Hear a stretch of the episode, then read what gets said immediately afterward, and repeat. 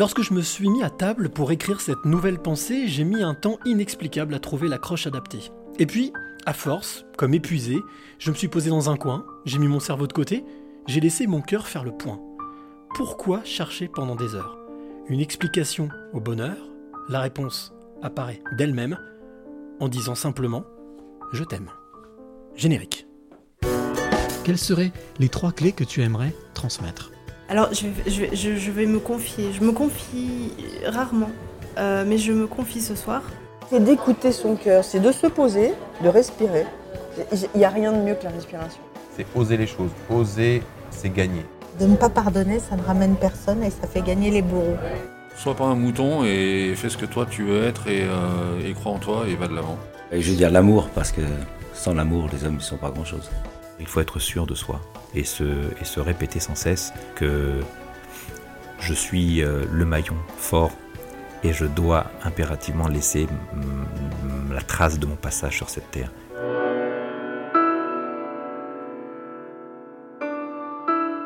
Les passeurs de clés. Passeur de clés numéro 45, 45e passeur de clés, mais quel bonheur d'être ici. Alors je le dis toutes les semaines, mais sincèrement, aujourd'hui, je kiffe. Voilà, je, je kiffe, je suis très heureux d'être avec mon invité. Chez lui, il m'a fait l'honneur et l'avantage de me recevoir, alors que comme il me l'a dit, quand je suis arrivé, c'est pas l'habitude de la maison, voilà, c'est pour les amis, pour les, pour les personnes vraiment intimes. Donc je me sens vraiment touché, honoré d'être ici avec Philippe Guillemont, qui est donc mon invité pour ce 45e passeur de clé. Il sera le 45e déjà, mes amis, 45e passeur de clé à la fin de cette heure. Un petit peu plus qu'une heure, je pense qu'on va dépasser un peu ce soir, mais comme d'habitude. Alors, je te rappelle, avant de, commencer avec Philippe, qui est juste en face de moi, euh, que bien entendu, tu peux commenter, tu peux euh, poser des questions, tu peux réagir, et puis surtout, tu peux aussi euh, liker, mais partager. Partage autour de toi, parce que je pense que cet échange ce soir va être magique. Magique, évident, et en même temps, je pense que beaucoup, beaucoup d'entre vous vont comprendre peut-être pas mal de choses au travers de ce qu'on appelle la spiritualité, en tout cas que la science et la spiritualité ne sont pas si forcément éloignés que ce qu'on peut imaginer. Alors, Philippe Guillemont, donc, comment le présenter? Bon, ça il le fera lui-même tout à l'heure, mais ce que, je peux, ce que je peux te dire à toi qui es de l'autre côté, c'est que lorsque je suis arrivé, alors je suis perdu dans les montagnes, euh, c'est ce que Philippe m'avait dit, m'avait prévenu, attention, en venant, c'est perdu dans les montagnes, c'est voilà, effectivement, je confirme, je suis dans les euh, Alpes de Haute-Provence, je suis parti de Lyon ce matin, j'ai fait ma petite route, tranquillement, et je suis passé par la route du temps pour venir jusqu'ici. Alors ça, moi, quand j'ai vu le panneau, je me suis dit, c'est incroyable, on va parler de temps, on va parler de, de, de, de- de conscience, on va parler de spiritualité, on va parler de science, de physique, et j'ai emprunté la route du temps, j'ai trouvé ça magique. Alors quand je suis arrivé, alors bien Philippe m'a ouvert la porte, m'a accueilli. Et effectivement, on ne se connaissait pas du tout. Et quand il m'a ouvert la porte, j'ai vu ce grand monsieur, avec les yeux très clairs, euh, le crâne dégarni, mais moi aussi, hein, je suis dégarni, les cheveux, voilà, un petit peu. euh, alors c'est pas, c'est vraiment venant de moi, c'est un compliment, un peu professeur Tournesol, Euh, voilà, c'est le professeur Tournesol, voilà, les cheveux, les vraiment quelqu'un de, de vraiment d'accueillant, de, de souriant, de discret, mais quand je regarde dans les yeux, qui est la porte de l'âme, comme on dit souvent, je vois quelqu'un d'empathique, d'hypersensible, à l'écoute, très à l'écoute, ça forcément, obligatoirement, et euh, aussi avec la volonté de d'éveiller un peu les consciences, de faire avancer ce monde, et c'est ce que je pense que nous allons découvrir ce soir ensemble, avec donc Philippe Guimont qui est mon invité. Bonsoir Philippe. Bonsoir Cyril. Déjà, vraiment, je te le redis, je suis vraiment très très très touché que tu me reçoives, que tu aies accepté de jouer le jeu. Je sais que c'est pas évident euh, quand on ne connaît pas la personne, quand on ne sait pas exactement. euh, euh, déjà, déjà, quand on dit le mot journaliste en ce moment, c'est un peu, c'est un peu pénible pour beaucoup. on se méfie. Oui. Mais bon, en tous les cas, merci, tu m'as fait confiance et euh, j'espère en tout qu'on va, je suis même certain qu'on va passer un très bon moment. Alors, la, la première tradition dans ce podcast, euh, c'est que je demande toujours à mon invité de décrire le lieu où nous sommes, puisque je le rappelle, nous sommes en audio. Donc toi qui es de l'autre côté, si tu cherches de la vidéo, ne cherche, trouve pas de vidéo. Il y aura pas de vidéo. On est vraiment en son, en audio. C'est de, de, de- de décrire avec ces mots le lieu dans lequel nous sommes pour que celle et celui qui nous écoute s'immerge avec nous. Voilà. Donc comment est-ce que tu décrirais la pièce, le lieu où nous sommes?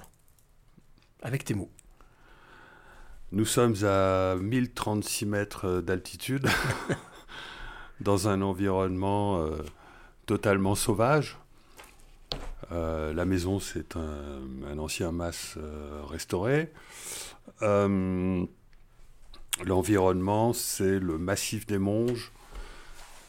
Et du côté, du côté du ou de Théopolis, ce qui parlera à certains, euh, avec des montagnes euh, très, très majestueuses alentour, euh, très verticales, avec des, fal- des falaises.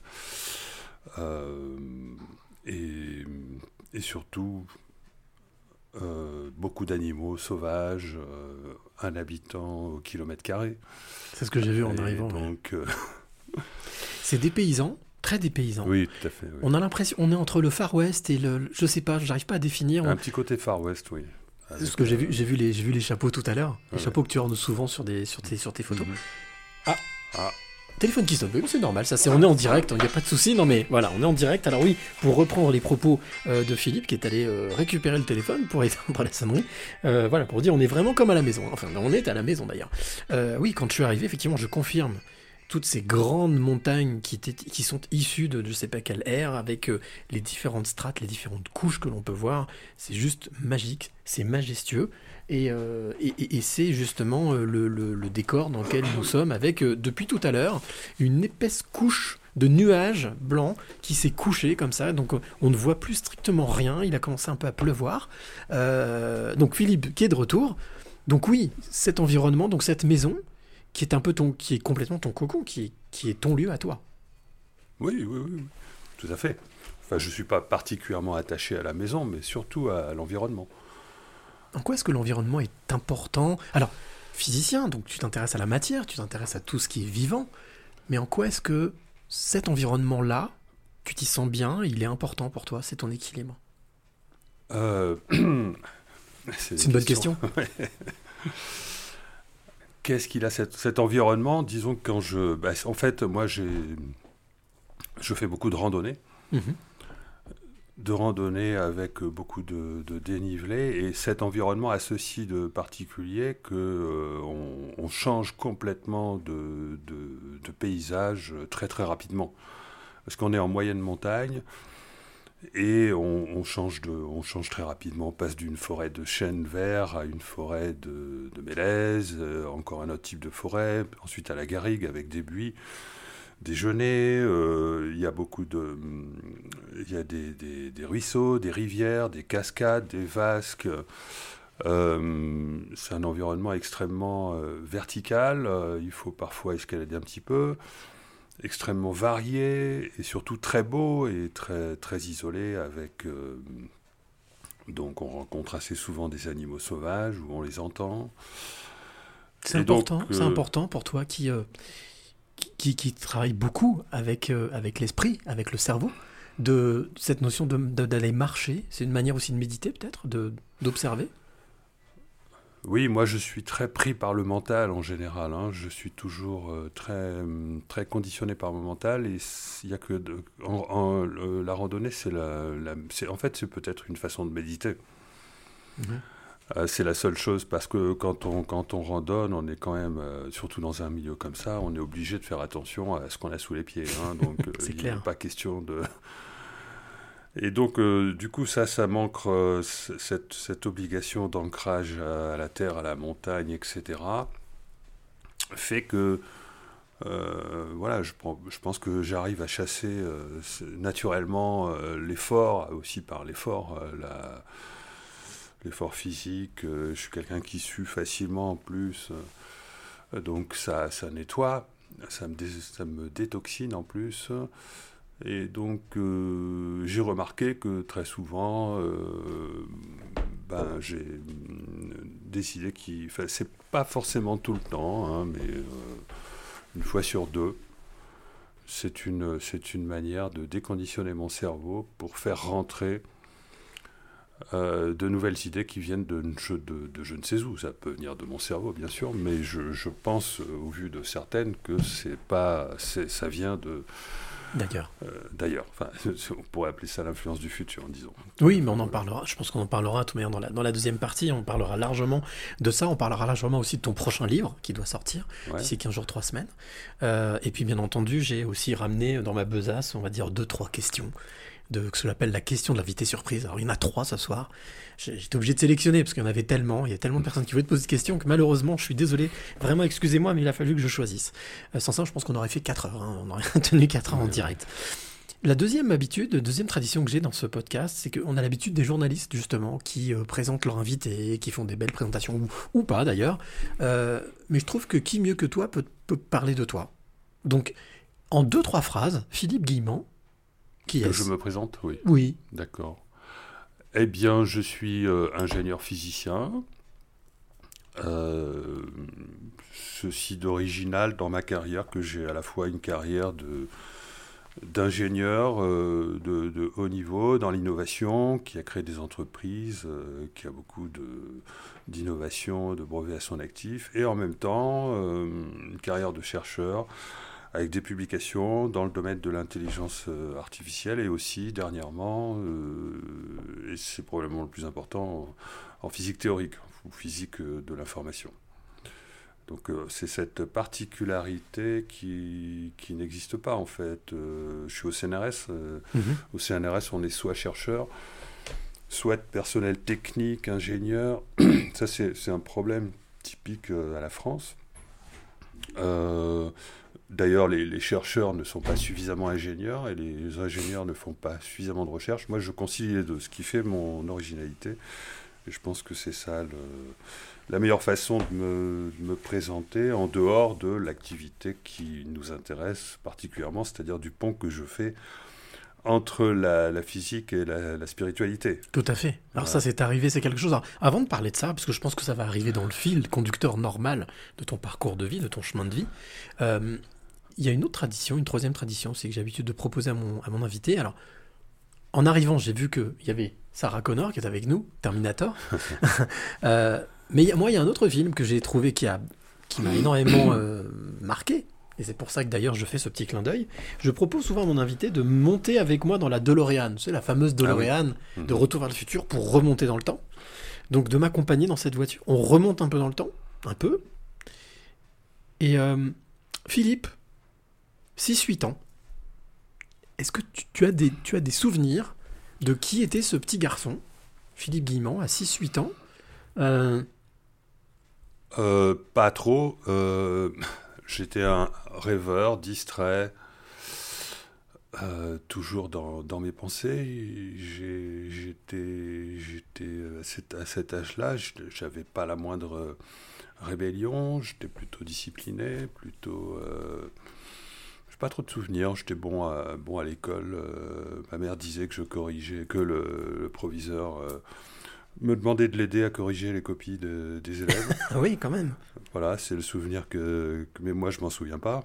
Est-ce que la physique faisait, est-ce que la physique, les sciences faisaient déjà partie de, de l'environnement, en tout cas de la volonté, du, du bonheur de ce petit enfant? Les maths au départ. Les maths? Les maths, euh, parce que la physique, euh, c'était pas encore l'âge. hein. Mhm.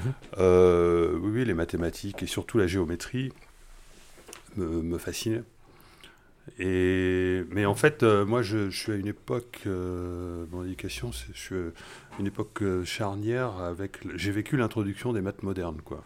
D'accord. Avant, ça ne l'était pas. Donc, j'ai quand même un, un peu vécu l'ancien. la transition. Et ces maths modernes, j'ai pas du tout, j'ai pas du tout apprécié en fait. Enfin, j'ai donc- bien réussi, hein, mais euh, enfin c'est important parce que c'est important de le dire parce qu'il y a eu un changement complet de, dans la manière d'éduquer, euh, L'esprit Mm. d'é- d'éduquer l'esprit, qui, qui fait qu'avec les maths modernes par rapport aux anciennes, on a perdu beaucoup et notamment on a perdu tout le côté intuitif euh, des mathématiques et on, on a perdu euh, la géométrie au profit de tout ce qui est algèbre, automatisme, formalisme, euh, etc. Pour toi, ça a été la bascule, cette transition? Ben, Ça a été une bascule, en tous fait, les cas qui- je m'en suis pas rendu compte tout de suite. Euh, Non, moi, ma bascule, le moment où je suis devenu rebelle en quelque sorte, C'est ça, oui. Parce que c'est vrai, hein, ça vient de là. C'est quand j'ai découvert euh, des livres de mathématiques et de, surtout de philosophie dans une ruine, à l'âge de 13 ans, Oui. dans une zone, une campagne désaffectée, euh, euh, et que j'ai ramené chez moi et que, et que j'ai lu, et que je me suis rendu compte que c'est ça que je voulais apprendre et pas, et pas ce qui nous était enseigné au collège. Je me souviens plus trop, mais en tout cas, j'avais pas, hum, je partais trop dans mes pensées. Bah Oui, peut-être parce que je comprenais pas le, cours parce que quand je comprenais, je savais tout ce qui, toute la suite, et puis quand je comprenais pas, j'arrivais pas à récupérer le fil, donc euh, euh, je commençais à, hum, ça, ça me paraissait pas très intéressant, euh, même en maths. hein. Euh, et hum, je partais dans, dans mes pensées, et du coup je dérivais un peu quoi. Bah, J'avais commencé à avoir un problème de discipline. Et hum, Après la lecture de ces livres, de non-écoute. Je ne suis pas, pas quelqu'un qui écoute facilement. hein. Je- tu m'as présenté comme quelqu'un qui écoute. Je ressens peut-être, mais j'écoute pas trop. la précision est intéressante. Mais c'est vrai que ressentir, c'est une manière d'écouter l'autre. Même si on ne parle pas d'écoute de Euh, Louis, Oui, alors si on le dit comme ça, oui. Être à l'écoute de quelqu'un, c'est ressentir. C'est, on parle aussi d'empathie, Oui, ça va avec. oui, oui, moi j'écoute très peu. Euh, j'écoute pas le mental en fait. hein. Je, Hmm. je ressens. C'est ça. On est plus sur le cœur que sur le, Parce l'esprit. que sur le mental, j'ai pas la même, euh, j'ai pas, j'ai pas la même euh, fréquence de, enfin je sais pas, je fonctionne pas pareil que le courant, on va dire. Et donc je sais plus ce que je disais. euh, On, on parlait de, des maths, de, la, de, de cette bascule et aussi du fait d'être, oui, c'est là belle. que je me suis rendu compte que la manière dont on nous enseignait les maths, c'était pas celle que je voulais. Moi, je voulais qu'on nous enseigne les maths comme je, l'avais découvert dans ces livres-là, avec de la géométrie, rien qu'en regardant, en regardant les figures. Ça y est, on comprend, on comprend ce qui se passe. euh, On comprend le théorème de Pythagore, par exemple, à partir de figures. C'est pas la peine d'apprendre Des formules. des formules. Euh, et puis j'ai découvert la, la philosophie, euh, Descartes, Pascal, Platon, etc. Euh, au départ, c'était plutôt du, voilà, enfin, des classiques. Euh, Nietzsche, c'est venu sur le tard. Euh, et c'est là que je me suis rendu compte, et c'est là que j'ai trouvé que, enfin, voilà, enfin, un peu, je dirais pas un sens à ma vie, mais disons que, voilà, je me suis passionné pour la question du, du hasard parce que, et encore aujourd'hui, hein, et, et pour la physique, parce que c'est à partir de là que j'ai commencé à découvrir mon intérêt pour la physique, parce qu'en en fait, il y avait euh, ce problème fondamental qui n'est toujours pas résolu par euh, la science, du conflit entre le, le hasard et le déterminisme. Le, le hasard, hein, pas celui qui, le hasard qui n'est pas dû à notre ignorance des causes, Mhm. et qui est, qui est très très important en physique. hein. Pour ceux qui connaissent vaguement, les mots-clés, c'est le hasard quantique et le hasard issu de la décohérence. Ce sont deux, deux types de hasard qui interviennent à toutes les échelles de l'univers. Peut-être expliquer la différence des deux, des deux Non, assez, vaut assez pas, parce que non si on, on va se perdre, des choses qui vont... qui vont être très techniques. Voilà, il existe, il existe des sources de hasard euh, qui ne sont pas, euh, comment dire, euh, issues de notre ignorance des causes. Hein. D'accord. Voilà. Et ça, on le sait depuis euh, une éternité, c'est confirmé par, ça a été confirmé par la physique après.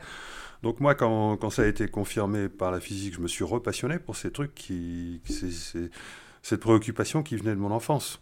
D'ailleurs, euh, avant même de découvrir euh, les preuves de, de la physique quantique, parce que j'ai fait de la mécanique quantique à, à Centrale en fin d'études, c'était l'option que j'avais choisie, j'avais fait des expériences moi-même à l'âge Mhm. de 17 ans pour vérifier que, la, que le, la conscience pouvait influer sur le hasard. Je m'étais inspiré des expériences de Rhin, R-H-I-N-E, Oui. euh, un type, euh, enfin je ne sais pas si on parlait de parapsychologie à l'époque, mais qui avait fait des expériences pour vérifier les phénomènes de télépathie, de télékinésie, de perception à distance, etc. Euh, là, c'était avec. euh, moi, je, il utilisait des cartes Zener, il utilisait des. jou- Je ne sais pas s'il utilisait des dés, en tout cas, moi, j'ai utilisé des dés, j'ai utilisé différentes méthodes, j'ai testé différentes méthodes, et comme j'étais très matheux à l'époque, euh, j'ai fabriqué des courbes de probabilité pour calculer la probabilité que euh, je devine correctement le, le, le nombre qui allait sortir ou la carte qui allait sortir. Et là, en fait, t'as eu des, as, tu as eu des résultats Ah oui, à l'âge de, de 17 ans, j'ai eu 17 des résultats qui m'ont impressionné, qui ont confirmé ce que j'avais lu dans, dans des bouquins et que je voulais absolument vérifier parce que ça paraissait tellement.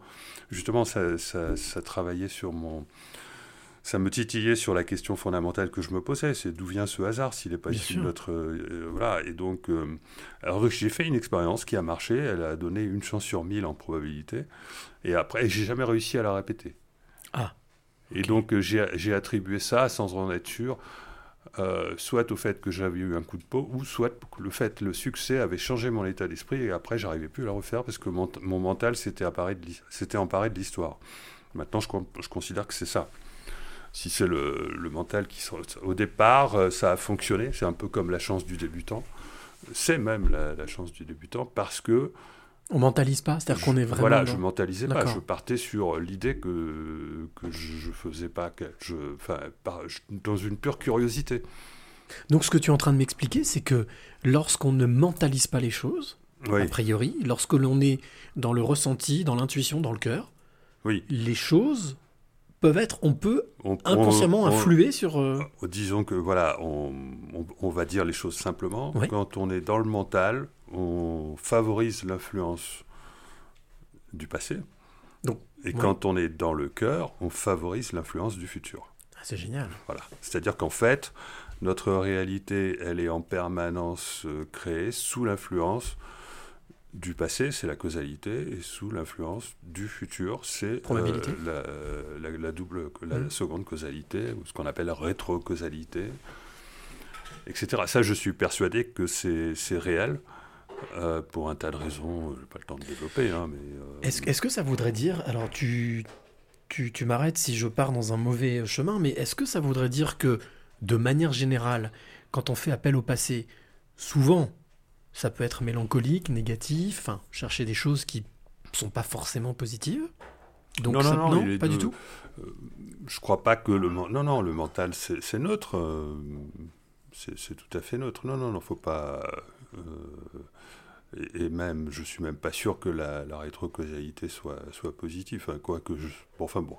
Si si en général je le pense mais bon enfin non pas forcément puisque c'est en fait voilà c'est l'aspect vibratoire. C'est-à-dire c'est nos émotions qui vont parce que dans la conscience, elle est faite du mental et des émotions. Le mental, c'est un fonctionnement, on va dire, séquentiel qui va se rapprocher d'un fonctionnement d'un ordinateur. C'est pour Mhm. ça qu'on confond d'ailleurs l'intelligence artificielle avec l'intelligence réelle, parce qu'on oublie tout un autre aspect de l'intelligence qui est l'intelligence émotionnelle, Tout à fait. qui est celle qui apporte, qui rend plus intelligent d'ailleurs. Elle, elle peut aussi rendre con, hein, attention. hein, mais- Oui, dans certains cas, c'est pas faux. Justement, alors juste pour revenir, parce qu'il y a beaucoup, beaucoup, beaucoup de réactions, beaucoup de questions, beaucoup de personnes qui, qui sont en train de t'écouter, Euh, notamment celle-ci. Alors, il y a Christine qui dit le mental nous bloque, point d'exclamation, et surtout Céline qui demande quelle est la place du présent dans ce cas? la place du présent, Mhm. mais il y a tout est dans le présent. Voilà. Le passé est dans le présent, Voilà, le futur est dans le présent, sinon on ne pourrait pas agir euh, dessus. Tout est vraiment dans le présent. Oui, et euh, il faut, et pour que tout ça fonctionne, pour que par exemple on puisse euh, euh, vivre la magie de la vie, avoir la- euh, arriver à faire l'expérience de l'impact de sa conscience sur la réalité, il faut au contraire euh, ce que j'appelle augmenter l'épaisseur de temps du présent de sa conscience. D'où être là, ici, maintenant, et de prendre c'est le conscience. plus important. Si on n'est pas ici et maintenant dans, dans ce qu'on est en train de vivre, on ne peut pas euh, ni Agir. agir, ni capter euh, voilà, sur, euh, sur son futur, par exemple. Enfin, Donc ça veut dire que pas- pour agir, la meilleure manière d'agir, en même temps ça semble évident, mais c'est d'être présent, là, ici et maintenant, d'être dans le présent. Ben oui, parce que si, lorsqu'on est dans le futur, euh, à essayer d'imaginer ce qu'on va faire, c'est-à-dire qu'on est en train de planifier, c'est qu'on est dans le mental, ça peut pas marcher. Et lorsqu'on est dans le passé, ça veut dire qu'on est en train de ressasser euh, Toujours son dans le passé, mental, ouais. pareil, ça peut pas marcher. Donc euh, il faut sortir du, du ressassage et sortir de la planification. Et ça, c'est un travail. C'est un Et ça, c'est pas évident parce que même moi, je me, me fais prendre au piège. hein, euh, quand, euh, dès qu'on a un futur qui est, qui est incertain, on ne sait pas ce qu'on va faire, on a tendance à vouloir euh, prévoir, planifier, etc. Et on tombe dans, on tombe, on tombe dans un piège. D'où effectivement à ce moment-là l'intervention de ce fameux lâcher prise. Bien On parlait de spiritualité tout Oui. à l'heure, justement le lien. Quand est-ce que tu as Bah, fait le le, lien lâcher prise, c'est par rapport. euh, à, nos, à nos pensées, justement Mmh, à au ce mental, conditionnement Mmh. mental. oui, oui. Quand- est-ce que tu as fait le lien euh, concret entre la physique et la spiritualité C'est à peu près, euh, tu me parlais de 17 ans tout à l'heure, quand tu as découvert ces livres. Ben, en fait, euh, oui, on va dire que j'avais commencé à le faire à cette époque-là, mais j'étais pas spirituel. Hein. Mhm. Euh, j'étais pas du tout spirituel. J'ai été longtemps quelqu'un qui, a compris que la conscience c'était autre chose que le produit du cerveau, sans en être d'ailleurs totalement certain, et j'avais pas besoin, j'en faisais pas une théorie. C'est que, en fait, c'est ma vie, ma vie professionnelle très créative qui m'a fait découvrir que on ne crée pas, euh, comme je dis souvent, on ne crée pas euh, ce qui est nouveau avec son mental, mais avec son cœur, c'est-à-dire avec sa foi, sa passion, sa joie, la joie de, de- de faire des choses nouvelles, de découvrir des choses nouvelles, de, de- de- Je parlais d'amour dans le texte d'introduction, dans la pensée de la, de la semaine. L'amour fait partie de, de cette force. L'amour, cette, bien ouais. sûr, l'amour, il faut aimer ce qu'on ce qu'on qu'on recherche, il faut aimer ce qu'on fait, bien, bien entendu. L'amour et la joie, c'est c'est la même chose, à quelque chose près. Mais qu'est-ce que je veux dire? Non, voilà, ce qui est important. Oui, comment je suis devenu, euh, La spiritualité, ouais. comment je suis passé à la spiritualité? C'était d'abord, en fait, pendant une grande partie de ma vie, j'ai découvert que euh, notre euh, conscience, par le Mhm. biais des émotions et notamment de tout ce dont on parle, la joie, etc., avait un impact considérable sur euh, le futur. Et euh, ensuite, dans la physique, j'ai commencé à comprendre comment ça pouvait fonctionner cette affaire. C'est ce que j'appelle la théorie de la double causalité. Et donc, euh, à un moment donné, suite à une distanciation euh, par, euh, de, de- suite à des problèmes personnels, etc., euh, je me suis dit, il faut que j'écrive un livre là-dessus. Et, mais je ne peux pas écrire un livre si je n'ai pas fait des expériences. Mhm. Et là, je suis parti dans une recherche pour essayer de trouver un protocole pour faire ce genre d'expérience qui consiste à euh, provoquer les synchronicités. Voilà. Euh, Synchronicité, on en parlera justement après. hein. et, et donc, euh, j'ai fini par trouver mon protocole. Et je l'ai, je l'ai réalisé. Et puis voilà, et ça a été tellement impressionnant, euh, époustouflant que je. Voilà, ça a donné le livre euh, La route du temps. Quand, quand tu dis impressionnant, époustouflant, c'est-à-dire que c'est quelque chose qui t'a bouleversé, qui t'a Oui, qui t'a qui t'a qui t'a amené à repositionner la science telle que tu l'avais apprise? Euh, oui, c'est-à-dire qu'en fait, euh, j'ai toujours été dans le mental avant. Mhm. Même que lorsque je découvrais que ma conscience, mes émotions avaient un impact sur la réalité, que c'était ça qui expliquait euh,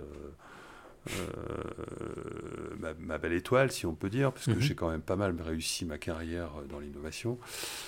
Euh, j'étais pas encore euh, dans la spiritualité. J'étais pas. C'est que lorsque j'ai commencé à, même encore, même euh, pendant que j'ai écrit la route, avant que je j'écrive ce premier livre et pendant que je faisais une expérience de synchronicité, on va dire que j'étais dans une sorte d'état de grâce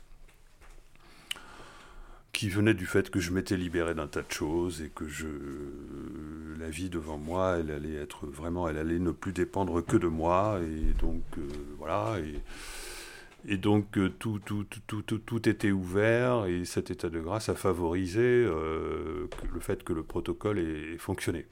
Alors que- le, pro- ce protocole il était basé sur le fait que j'ai fait une demande liée est-ce que- à, à la question de savoir s'il était raisonnable d'écrire un livre sur les synchronicités pour, de- pour un physicien.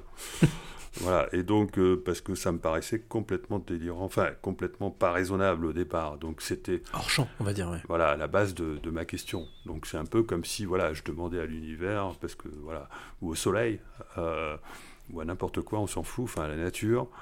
Euh, je, je dialogue avec la nature pour savoir pourquoi est-ce que je devrais écrire ce livre j'ai envie d'écrire ce livre, je me dis, ah, j'ai vraiment envie d'écrire ce livre sur la- pour expliquer la synchronicité par la physique. J'ai vraiment, mais je trouve ça complètement fou. D'autant plus, j'avais encore pas écrit de.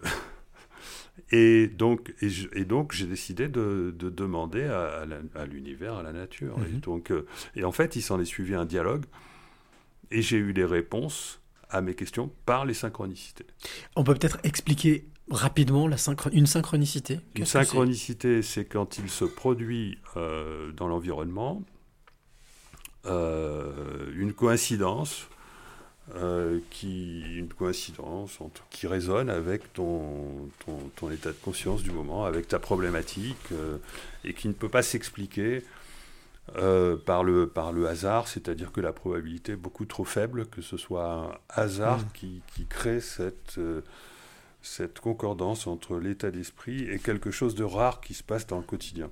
Ce qu'on peut appeler aussi appeler des signes. Être à l'écoute des signes qui nous Voilà. arrivent. Mais après, il faut, faut faire attention avec les signes, parce que ceux qui entendent parler de ça, après, ils ont tendance à en voir partout. Alors, il faut préciser que Mhm. c'est pas le mental qui doit reconnaître les signes, c'est le- c'est l'émotionnel, et le mental doit s'en emparer dans un second temps pour vérifier qu'on n'est pas en train de se leurrer. D'accord, ok. c'est l'émotionnel qui reconnaît le- la synchronicité. hein. Si c'est que le, il y a plein de gens qui se trompent parce que euh, ils veulent, euh, ils sont uniquement dans une relation mentale avec euh, ce qui arrive à l'extérieur et ils veulent se faire croire à eux-mêmes qu'ils ont vécu une synchronicité, alors que c'est pas le cas. Non. D'abord, c'est un impact émotionnel. Et le mental, il ne doit intervenir que dans un second temps pour vérifier qu'on n'est pas en train de se- s'illusionner.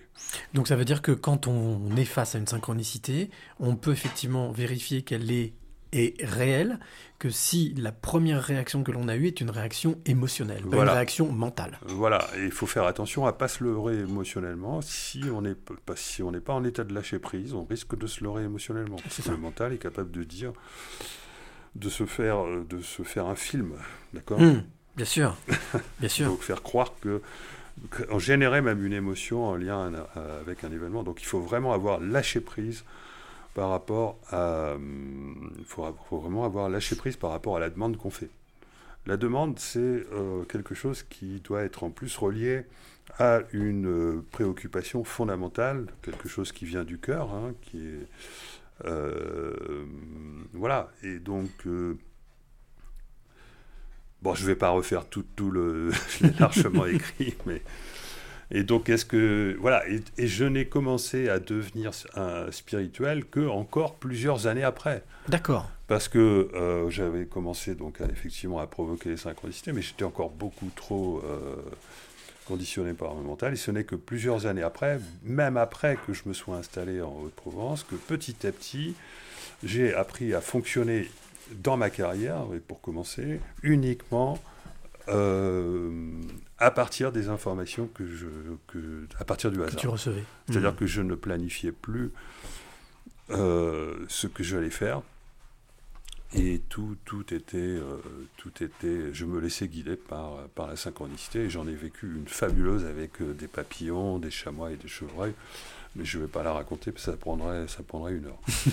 Alors moi, ce que je qui, te a, propose, qui a orienté complètement ma carrière. c'est vrai? Ouais, ouais, voilà. Bah, peut-être qu'on prendra quand même peut-être euh, quelques minutes après. Je te propose simplement qu'on fasse une petite pause musicale. Oui. Euh, ça s'appelle la parenthèse musicale. Chaque semaine, j'aime aussi à découvrir, euh, à faire découvrir des artistes, auteurs, compositeurs, interprètes. Ce soir, l'artiste que je te propose, toi, de l'autre côté, qui nous écoute, découvrir s'appelle Sonia Miranda. Son titre s'appelle Marseille.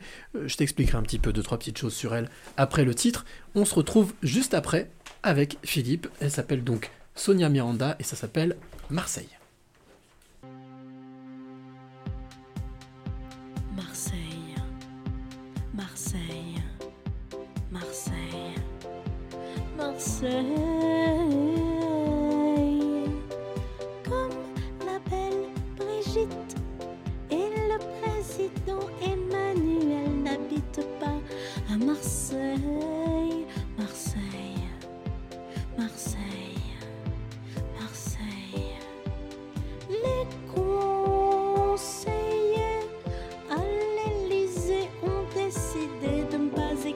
écouter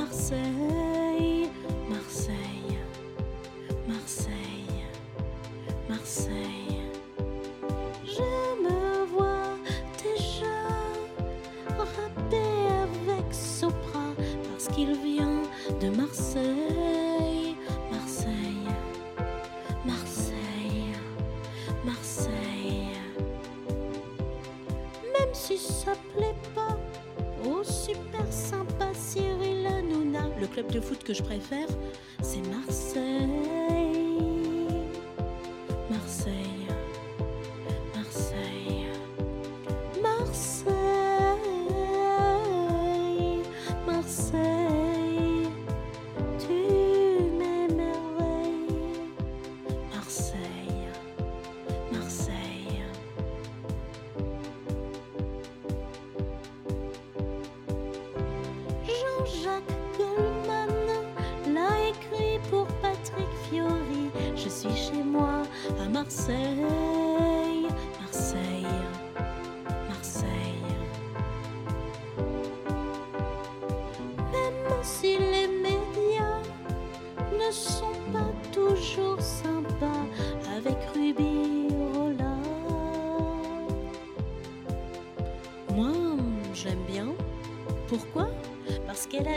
à Marseille,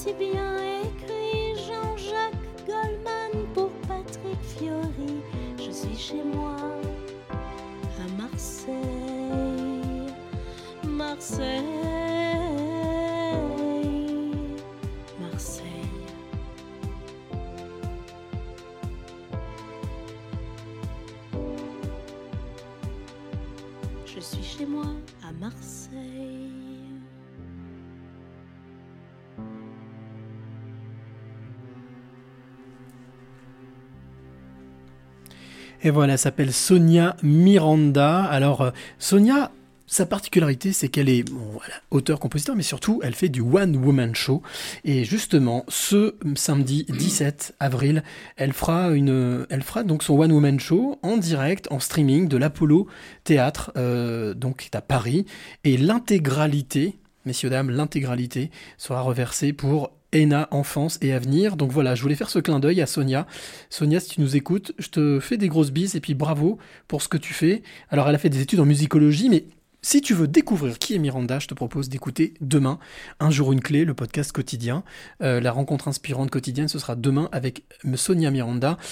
Le titre s'appelait Marseille. Voilà, elle sera sur scène donc en streaming ce samedi 17 avril. Allez, on reprend le cours non pas le cours du temps, mais le cours, le fil de notre discussion avec, euh, avec Philippe Guimont, qui est mon invité ce soir.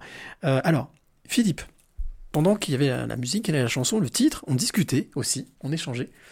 Et tu m'as dit un truc, tu m'as dit hasard et transcendance. Et là, il y a des choses à dire. Ah Hasard et transcendance. Oui, non, c'était quelque chose que j'avais pas. Hasard et transcendance. Pour- Oui, pour- oui, pourquoi est-ce que hasard et transcendance, il y a, une- il y a un, y a- y a un souvent une confusion entre le- les différents types de hasard. Et euh, bon, moi, je suis sensibilisé à ça depuis vraiment euh, très très jeune. Et, là, et effectivement, j'oublie souvent de dire que c'est en lien avec la question de qu'est-ce qui est vrai entre la transcendance et l'immanence, qui est une question qui revient de temps en temps. Et je me suis jamais exprimé là-dessus, alors que je devrais peut-être. Alors moi je suis complètement largué là, hein. Voilà. transcendance, immanence. S'il y a moyen au moment donné, alors je suis peut-être un peu trop cartésien, mais une petite définition pour chaque. Qu'est-ce que la transcendance? Qu'est-ce que, qu'est-ce que l'immanence? Ben, la transcendance, c'est de penser que tout ce qui arrive, enfin, déjà- bon, commençons par l'immanence. L'immanence, c'est de penser que tout ce qui arrive est le résultat de, de causalité interne, Donc, de nous- euh, de nous, voilà, ouais. de processus qui résultent de, de- de ce qu'on de ce qui est euh, de, ce- de ce qui est dans le dans, dans le- dans l'environnement et alors que la transcendance c'est c'est de considérer que non il y a des, des causes externes Ok. à tout ce qui arrive. Alors en fait, tout ça c'est un faux problème parce que tout dépend de quel environnement, de quel univers on parle. Si on parle de l'univers matériel, euh, que, que ce qu'il soit matière, électromagnétisme, etc., qu'on a l'habitude de considérer comme étant à quatre dimensions, qui est celui qui est décrit par la physique, alors euh, là, on a, il y a forcément une transcendance parce que en réalité, il y a euh, des dimensions supplémentaires et de l'information dans le vide qui influent sur cette réalité. Si maintenant on se met à tenir compte de ces dimensions supplémentaires et des informations de ce vide, c'est-à-dire finalement de l'influence de la conscience, alors à ce moment-là, il y a à nouveau immanence, c'est-à-dire que dans un espace-temps à 10 dimensions, euh, il y a une immanence et il n'y a plus de transcendance. Mais ça voudrait dire que euh, on n'est pas de libre arbitre. Parce que qui dit libre arbitre dit à nouveau une transcendance. Parce que si la oui, conscience, voilà, je viens de si la conscience, elle est mue par son processus interne, c'est-à-dire son conditionnement, euh, on sera effectivement dans l'immanence, dans ce monde à 10 dimensions, dans cet univers global qui intègre non seulement la matière, mais aussi la conscience. Est-ce qu'on peut appeler ça une matrice? Non. Euh, matrice, Oui, ce matrice. serait une matrice, ouais, bien vu. C'est, on, peut, on peut décrire ça comme ça. Donc une matrice atypiquement, euh, matrice donc conscience-matière, atypiquement 10 dimensions, euh, Mhm. décrites par la physique. Et si on veut... et auquel cas, on n'aurait pas de libre arbitre. Et je pense qu'il faut rajouter deux dimensions pour décrire le libre arbitre. Donc Et dans ce 12, cas, pas 10. donc on est, il y a bel et bien à nouveau une transcendance. Et si on voulait rendre immanent cet univers à 12 dimensions où il y a un libre arbitre, alors pourquoi pas, mais là il faudrait se posi- positionner euh, peut-être sur des échelles de temps considérables. Euh, voilà, Et- mais bon, on ne peut décrire que ce qui est à la portée de nos observations, de nos sens. euh, voilà. Eh, Alors, je vais peut-être faire une sortie de route, mais c'est pas grave, je l'attends parce que je suis là pour ça.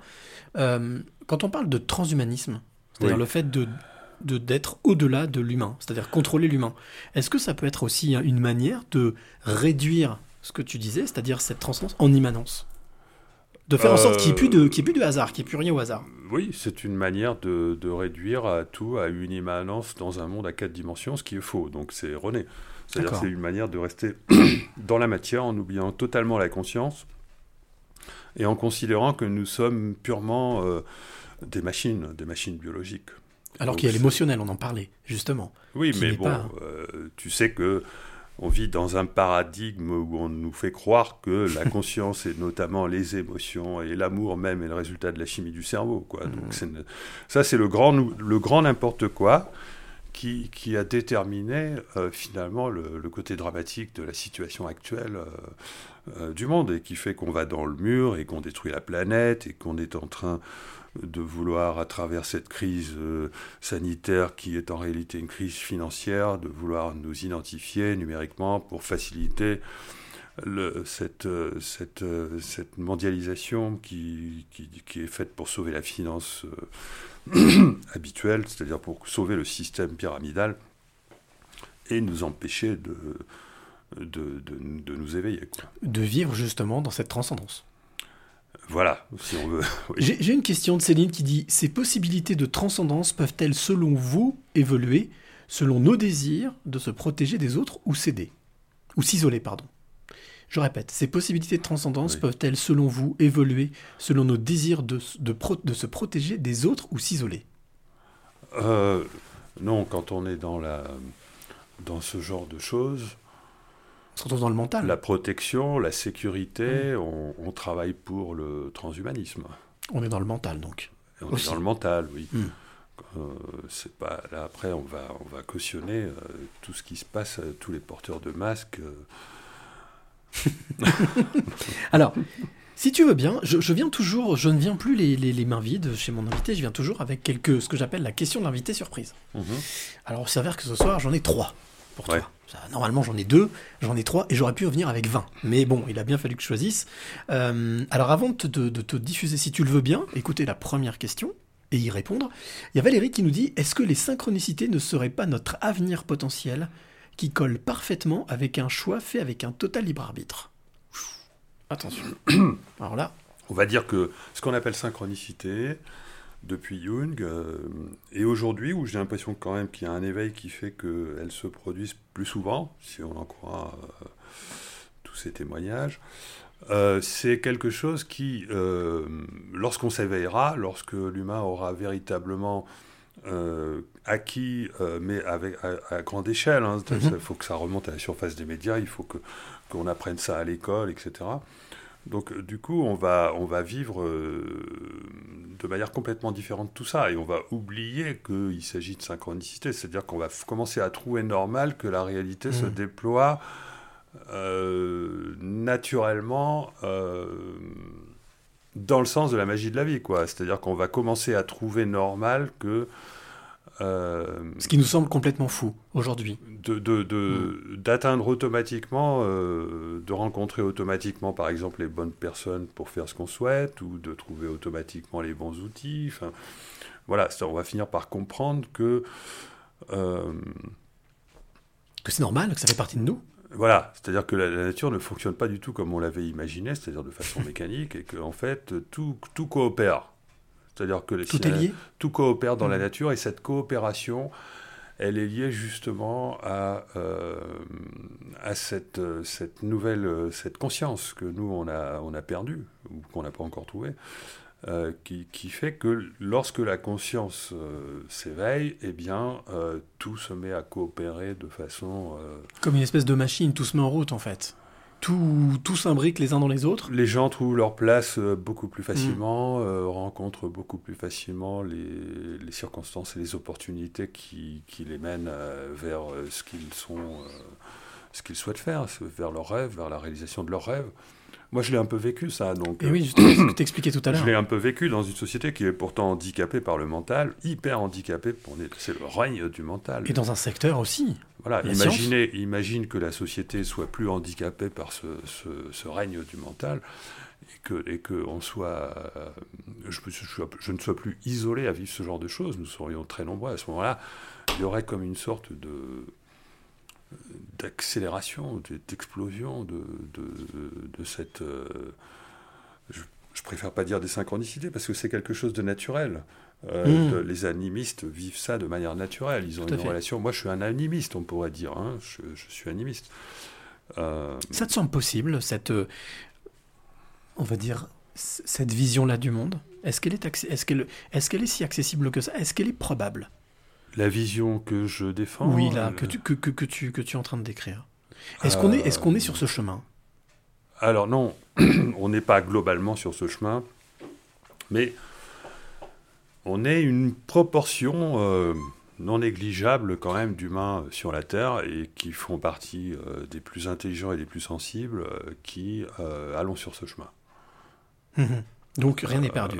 Toutes les personnes qui arrivent à sortir du conditionnement, qui ont compris que voilà, il fallait, il fallait rechercher autre chose, qui sont en recherche de sens. C'est la recherche de sens qui nous conduit naturellement à ça. hein, donc, euh, et ça va donc euh, considérablement augmenter, puisque la recherche de sens, euh, avec la crise sanitaire, elle va, elle va augmenter. hein. Et donc Valérie, qui, à qui, pour qui te posait cette question, qui est en Belgique, avait, a, a donc a posté Philippe Guillemont est l'une des rares personnes qui m'ont permis de continuer à vivre après le décès de ma fille. Grâce à lui, j'ai appris et compris que la vie est infinie. Toute ma gratitude et ma reconnaissance à lui. Bah, Voilà. Merci. Voilà, c'est le petit message, c'était le petit message de Valérie. Et Valérie, je te rassure, on va dépasser. Voilà, c'est le petit message entre Valérie et moi. Alors, euh, on parle de l'ouverture de conscience, que tout est en soi, de vibration, d'énergie, Mhm. la source divine. Euh, je reviens sur cette question, cette fameuse question de l'invité, euh, euh, de l'invité euh, surprise. Alors là, par contre, pour le coup, je vais te demander de prendre le casque. Je vais brancher le casque parce que pour, pour écouter la question, ce sera beaucoup plus simple. D'accord. Beaucoup plus simple. Allez, petite manip. Moi, c'est ça que j'aime bien dans ce podcast, c'est qu'on fait, voilà, on bricole un petit peu comme ça. Hop. Et. Et voilà, il est là. Hop. Et là, je suis en train de brancher tout simplement les casques. Voilà, je, on ne vous cache rien, je ne vous cache rien, chers amis. hein. Et voilà, et c'est parti pour la première question de l'invité surprise. Eh bien, bonjour Philippe. Euh, Je suis heureuse voilà, de, vous retrouver dans cette émission avec Cyril Lichamp. Et j'avais une euh, question euh, un petit peu particulière à vous poser. Alors voilà, je voulais vous demander, puisque en fonction voilà, de vos travaux, puisque nos pensées ont le pouvoir de changer le futur, hein, comme vous le, le démontrez si bien, est-ce qu'il est possible également que nos pensées puissent changer les événements prophétisés dans les Écritures et notamment ceux évoqués dans le fameux texte de l'Apocalypse. Merci Philippe de répondre à ma question et à bientôt. Alors, cette Merci. question, c'était Magali, Magali Cazotte, que tu avais l'occasion de, Oui, oui, de oui. rencontrer, avec qui tu as fait une, Oui, une je- conférence. je- Voilà. Je vais enlever le casque parce que j'aime pas m'entendre. Mais- Attends. Je t'en prie, vas-y, vas-y. répondre. Oui, oui, oui, vas-y, vas-y. Voilà. Euh, que nos. euh, euh, bah, Sacrée question, là.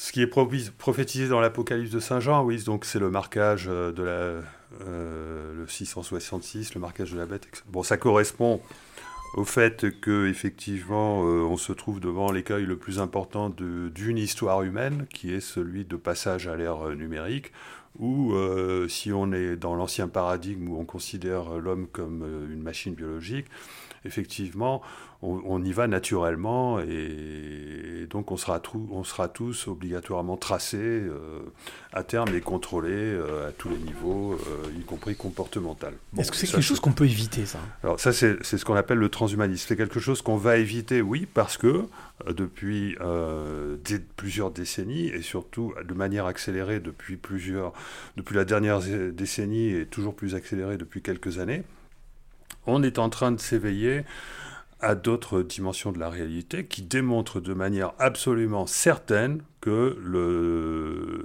cette, idéologie euh, selon laquelle l'homme est une machine biologique est fausse. C'est faux. C'est faux. Et les, les personnes les plus...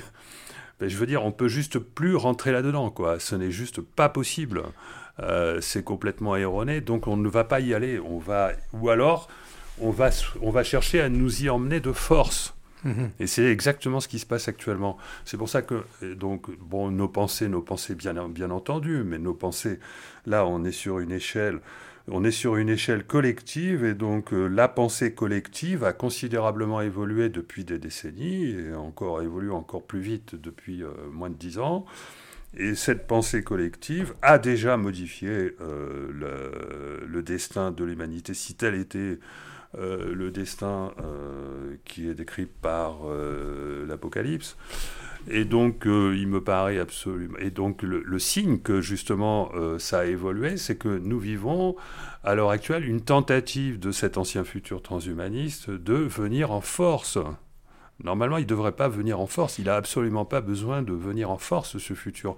On y allait déjà avant euh, la crise du virus. On y allait automatiquement. Moi, je- Personne moi, ce que je trouve rassurant dans ce que tu dis, c'est que justement, tu dis, c'est que comme, ils est- comme il y a une tentative de, forcer les choses, au final, euh, ça montre que- qu'il y a déjà eu une modification, qu'il y a eu des choses qui ont été modifiées. ça, voilà, on peut l'interpréter tout à fait comme ça, exactement.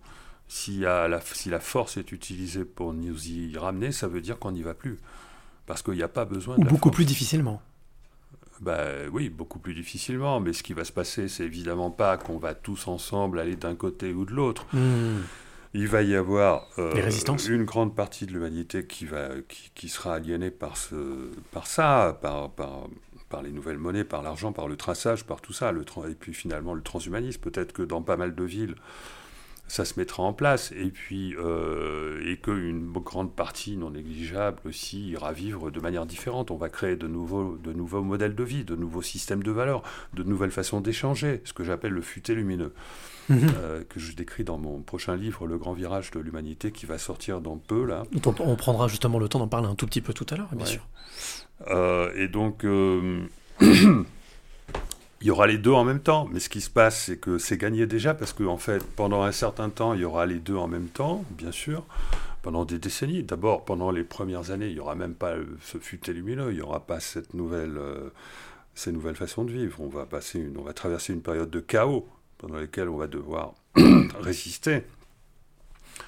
Et, euh, et après ce chaos, donc, euh, on aura eu, plein de gens auront commencé à. Mais ça a déjà commencé depuis longtemps. hein, donc, euh, Est-ce qu'on peut imaginer que malgré tout, ce... parce que tu disais tout à l'heure, ouais, vas-y, excuse-moi, vas-y, vas-y, je bon, veux pas- j'ai pas le temps de décrire ce, ce truc-là.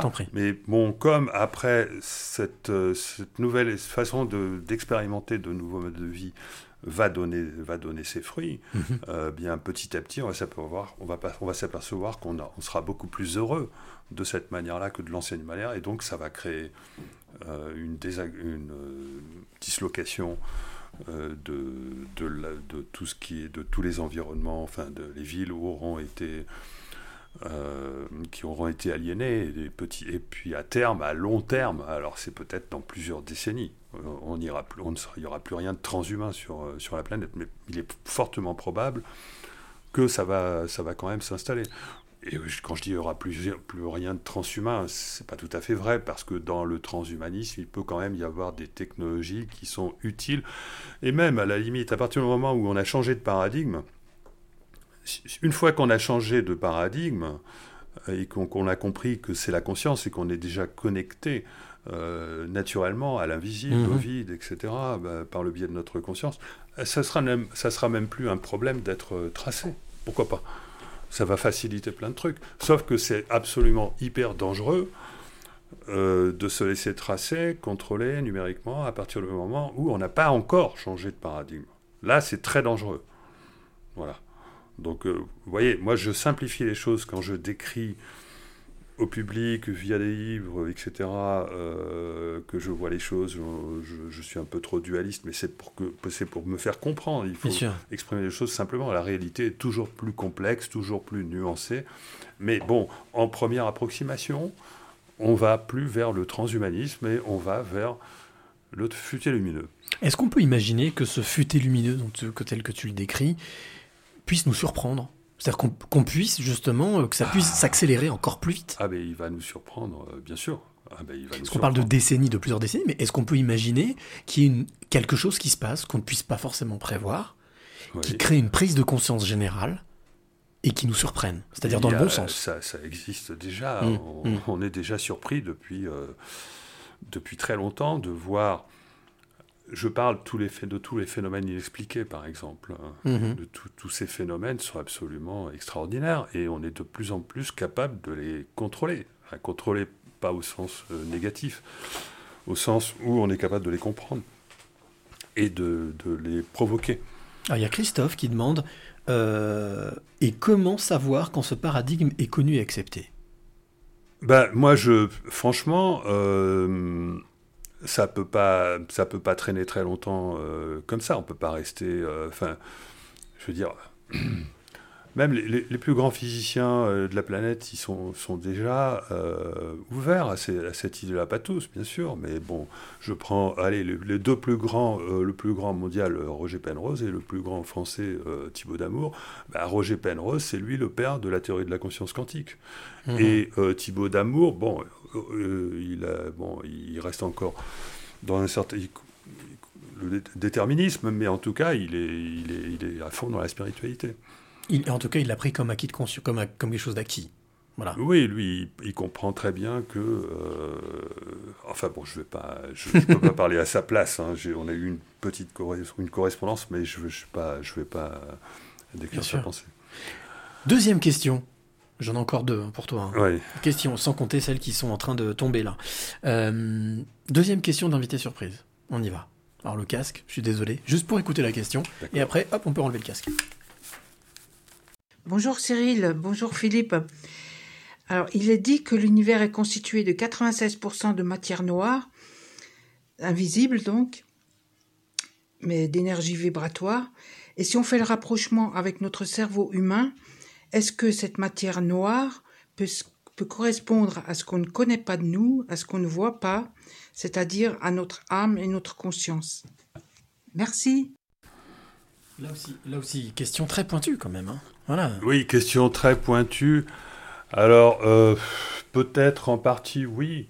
Euh, si, on, si on relie l'énergie noire à euh, l'influence, euh, par exemple, euh, de l'univers miroir sur notre Mhm. réalité, et donc, selon mon interprétation, à l'influence du soi, euh, c'est une première approximation. Et si on relie euh, la matière noire à euh, des formes de matière non densifiées qu'on ne connaît pas encore et qui pourraient effectivement être...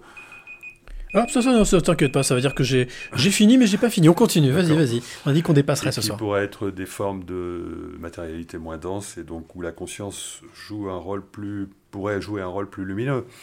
Mais je pense que en fait, ces proportions sont, sont, sont pauvres par rapport à la réalité. La réalité est que le vide contient une quantité d'informations bien plus considérable et qu'il faudrait rajouter à ça, parce que là on ne parle que des, des informations euh, visibles, ou détectables, voilà, euh, détectables. Elles sont, euh, l'énergie noire et la matière noire sont invisibles, mais elles, sont détectables même si c'est de manière indirecte.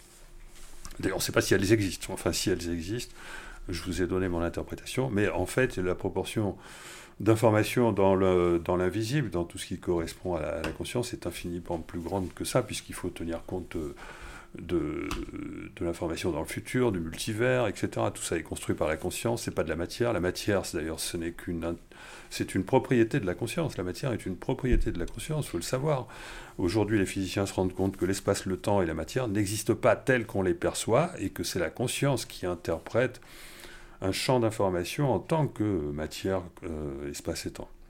C'est très intéressant parce que ça veut dire qu'effectivement, tout ce qui nous entoure, tout ce qu'on perçoit tel qu'on nous l'a, on parle de matrice, tel qu'on nous l'a inculqué, Oui. au final, ne serait pas du tout ce qu'on nous a inculqué. Non, et c'est très logique. Et en plus, c'est, euh, je veux dire, quand on dit par exemple que nous vivons dans un espace donc qui existe, euh, on n'en a pas la preuve, qui contient de la matière, on n'en a pas la preuve, laquelle euh, donc prend des formes biologiques. Et parmi ces formes biologiques, il y a des cerveaux qui créeraient la conscience. On n'en a pas la preuve non plus. Enfin, on a la preuve de rien du tout là-dedans. Et en plus, on n'en a pas besoin, puisque si vous rapportez tout à la conscience, bah, les choses sont infiniment plus simples. Et en plus, la physique redevient intuitive. Si vous considérez que l'espace, le temps, c'est la conscience, et que la matière, c'est l'information que euh, la conscience euh, installe dans cet espace et de temps parce qu'elle l'interprète ainsi, à partir de ce champ d'information, bah, les choses deviennent plus simples parce qu'il n'y a pas besoin de supposer que la conscience est le produit du cerveau, il n'y a pas besoin de supposer que l'espace existe, que la matière existe, donc on n'a on pas besoin de, de toutes ces choses-là.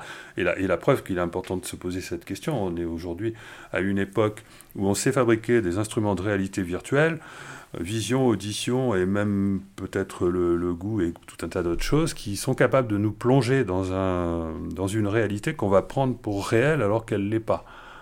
Hein Euh, donc ça, Platon l'avait compris déjà à son époque euh, à travers l'allégorie de la caverne. Le film Matrix nous a euh, nous en a fourni une version euh, matérialiste, on va dire.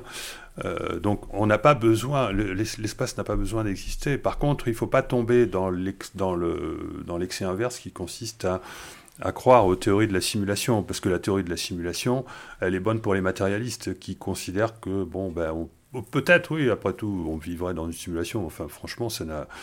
c'est- c'est- je- moi, je ne le crois pas du tout.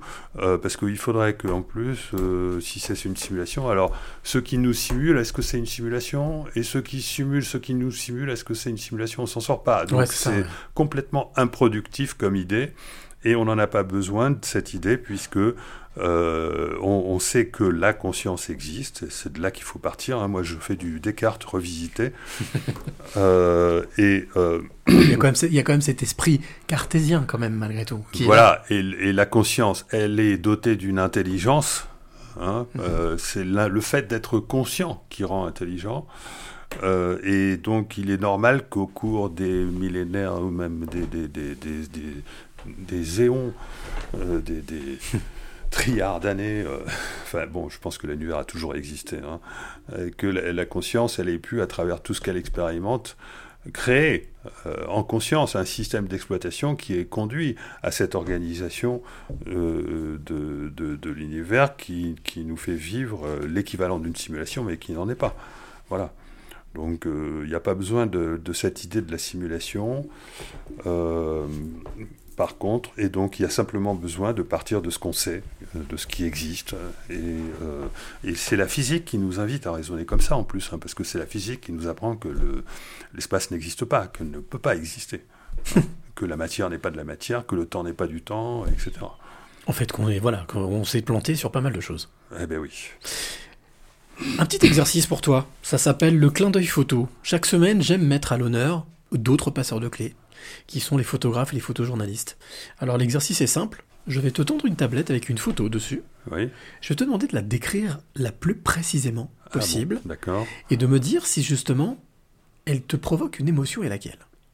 Une émotion. Oui, si elle te provoque quelque chose, Je la décris au public alors. voilà, pour que le, celui qui est celle ou celui qui est, son- qui est de l'autre côté puisse se faire une idée non matérielle. Je sais pas si je suis très bon à ce On va voir. Elle est pas, elle est pas très compliquée en tout cas. En tout cas, elle Ah parle bon, d'amour. là, Voilà. on a un couple euh, qui sont de personnes en train de s'embrasser. Je crois que c'est une jeune mariée.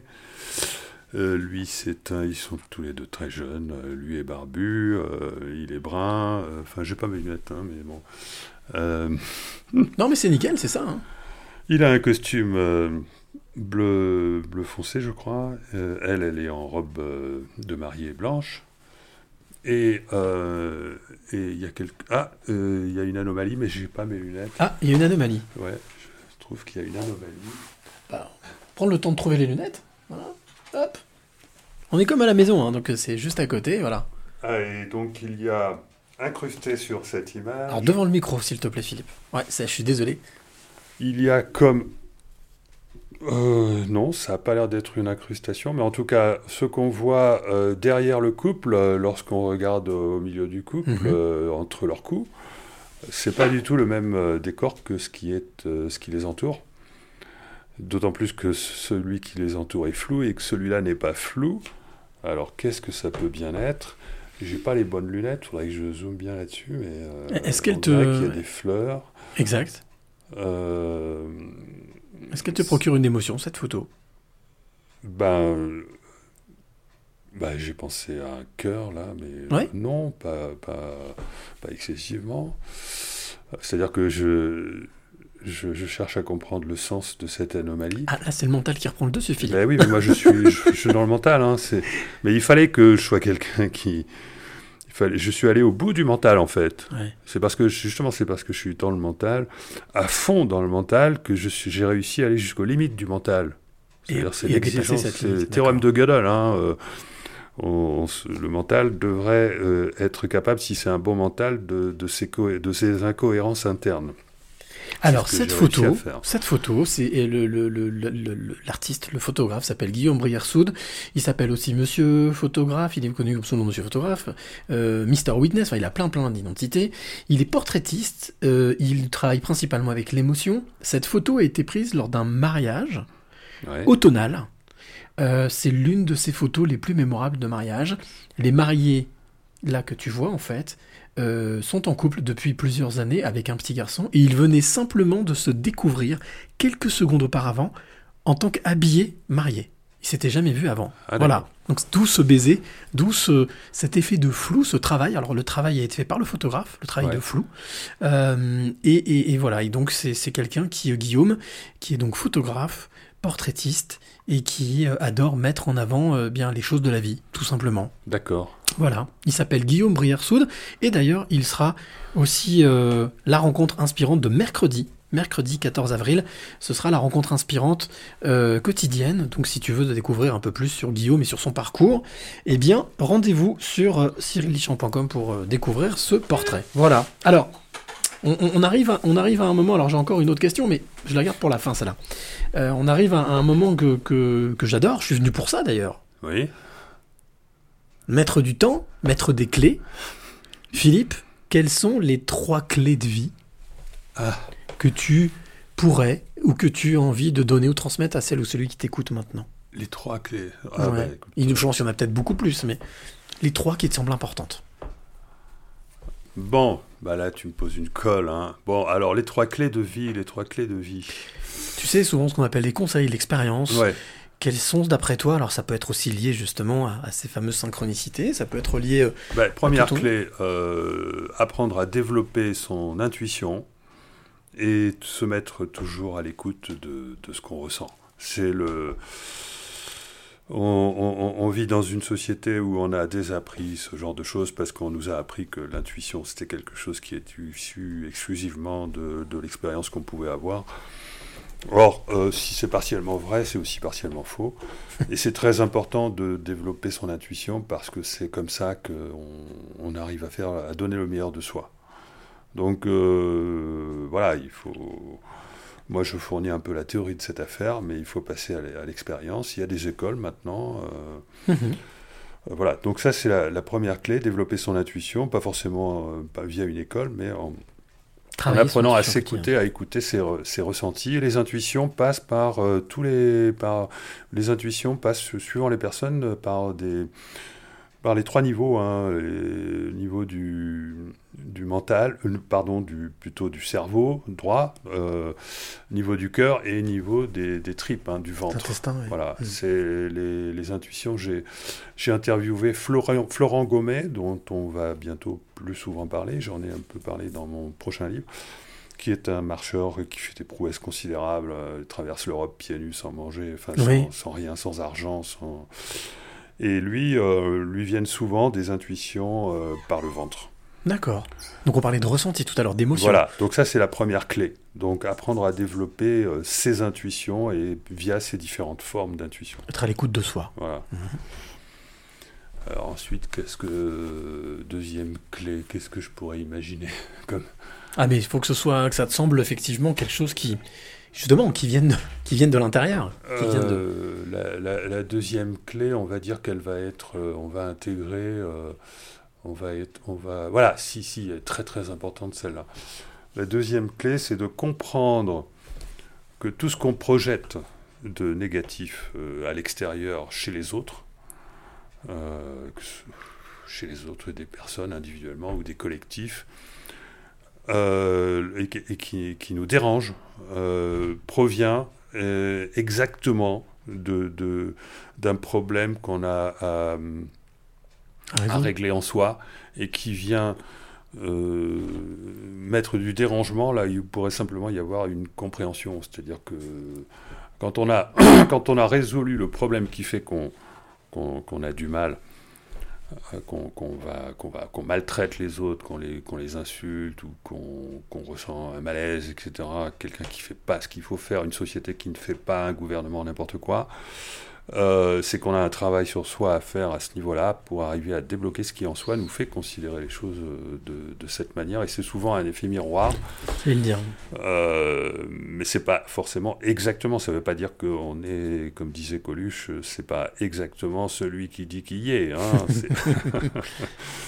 Euh, mais il y a bel et bien un effet miroir. Et c'est quand on a parce que quand on a résolu un problème et qu'on voit, par exemple, quand on a résolu son problème et qu'on voit des défauts chez les gens, on les voit pas comme des défauts. Bien sûr. On les voit comme Faisant partie c'est d'eux. normal. Mm, mm. et, et- et on n'a pas de, de problème à- en plus à les côtoyer. Enfin, voilà, c'est quand on voit des défauts chez les gens et que par contre ça, ça nous dérange, c'est qu'on a un problème à régler à ce niveau-là. Donc- Donc ça, c'est la deuxième clé. Donc me son intuition. Si c'est pas Ouais. même la, ce serait pas la première. Ex aequo, alors, on va dire. Allez. Voilà. Donc, euh, donc écouter son intuition, régler, euh, être, euh, régler des Euh, problèmes que l'on peut avoir, si jamais comprendre l'autre, pour comprendre éviter. ça, comprendre ça, parce qu'après comprendre, quand on l'a compris, en essayant d'analyser en soi ce qui crée ça, ben, on, on- on progresse à pas de géant. hein. Bien sûr.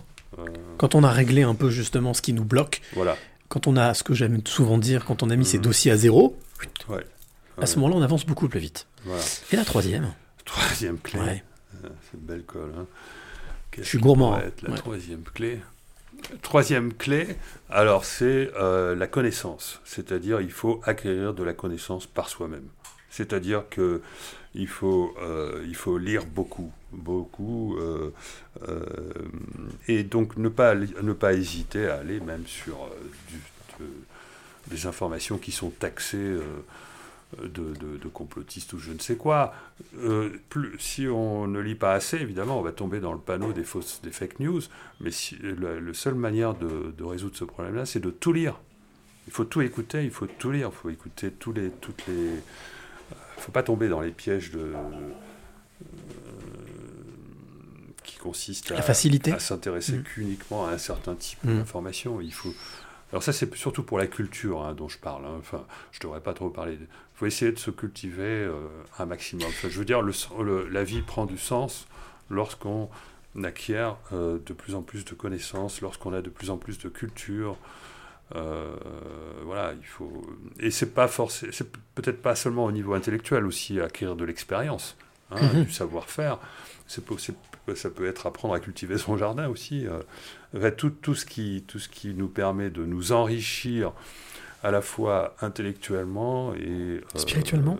euh, et spirituellement, donc ça passe par la pratique. Bien sûr. Euh, et ça, ça constitue la, la troisième clé. Voilà. Est-ce C'est-à-dire que- que, voilà, on peut pas, il faut se construire par soi-même. Il ne faut pas adopter des principes qui viennent des autres. Il faut tout apprendre par soi-même. Enfin, c'est la troisième clé. Est-ce que j'ai juste, si je parle de curiosité, développer sa curiosité au final? Ah Être bah curieux, oui, aller oui, chercher. il faut- bah oui, je, je pense que la curiosité, c'est très important effectivement pour. euh, et il faut et donc du coup, bon, ça sera une quat- quatrième clé, mais, mais elle est liée à la première. euh, c'est la confiance en soi. Et Oui. pareil, confiance en soi, donc il faut développer son son ressenti, etc. Enfin voilà, c'est. Passionnant. En tous les cas, il y a du Voilà. boulot. Il y a du Bah oui, boulot. il y a du boulot. Alors, comme chaque semaine, j'aime aussi euh, dans cette Je chronique- résumerai la troisième clé en disant apprendre à penser par soi-même. Ah bah nickel, bah oui, c'est ça. simplement. Tout simplement. Apprendre à penser par soi-même. Voilà, toi qui es de l'autre côté, eh bien, tu as entendu les conseils de Philippe, donc... Euh... J'ai oublié les trois clés, donc ça y est, bim. Bon, en tous les cas, développer Dé- son intuition Voilà, et plus l'intuition, généralement son ressenti c'est ça. euh, à- aux trois niveaux. Euh, deuxième clé, c'est comprendre, euh, analyser cette, euh, ces- tout- toutes ces, euh, sous l'angle de l'effet miroir, Mhm. toutes, ces, toutes les difficultés, toutes les projections négatives qu'on fait sur les autres ou sur la société. la troisième, être curieux. Voilà. Et troisième, être curieux et apprendre à penser par soi-même. Et la quatrième, comme tu avais dit, voilà, exactement. Euh, La quatrième, ça, c'est penser par soi-même Hein, ça me. Alors, chaque semaine, j'aime bien mettre en avant aussi des, ce que j'appelle le coup de cœur, le coup de cœur de la semaine. Euh, là, cette semaine, elle s'appelle Sylvie Richard. Alors, Sylvie fait quelque chose d'extraordinaire. Elle, a créé un podcast, ça, plein de personnes peuvent le faire, mais elle est allée euh, s'attaquer à un sujet un peu tabou qui s'appelle euh, Les hauts potentiels, les surdoués, les zèbres. Et donc, en fait, elle a créé un podcast où elle, fait des interviews de témoignages de personnes, de femmes et d'hommes, qui ont été détectés ou qui se sont euh, découverts zèbres ou hauts potentiels. Ça s'appelle euh, Heureux et surdoués, podcast audio qui dure, entretien à peu près une heure, et je trouve ça excellentissime.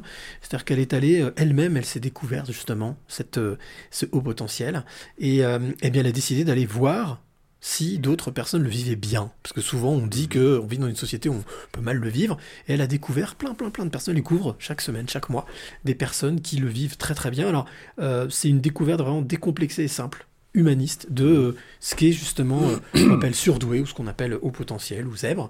Et euh, si tu veux en savoir plus sur Sylvie, eh bien elle sera la rencontre inspirante ce vendredi, rencontre inspirante quotidienne ce vendredi sur cyrillichamp.com. Donc ce sera Sylvie Richard. Donc encore un- une belle rencontre inspirante à découvrir. Voilà. Est-ce que tiens, c'est vrai que je le fais de temps en temps aussi avec mes invités. Est-ce que tu as, eu un coup de cœur cette semaine? Quelque chose que tu as découvert qui Euh, oui. Ouais. Oui. bah, génial, super. Je J'en ai parlé sur ma page Facebook. Et ce coup de cœur, c'est quoi? Alors, est-ce que c'est un coup de cœur? C'est une, euh, un Eureka. D'accord. Mais ça m'a fait chaud au cœur. Ouais. Euh, bah oui, mais je vais pas en parler, c'est trop compliqué. Il faut, aller, il faut aller voir sur la page Facebook de Philippe Guillemot. c'est- ouais, ouais. Lié à tout ce qu'on enfin, a raconté. lié- dis- disons que j'ai trouvé. En fait, je vais quand même le résumer.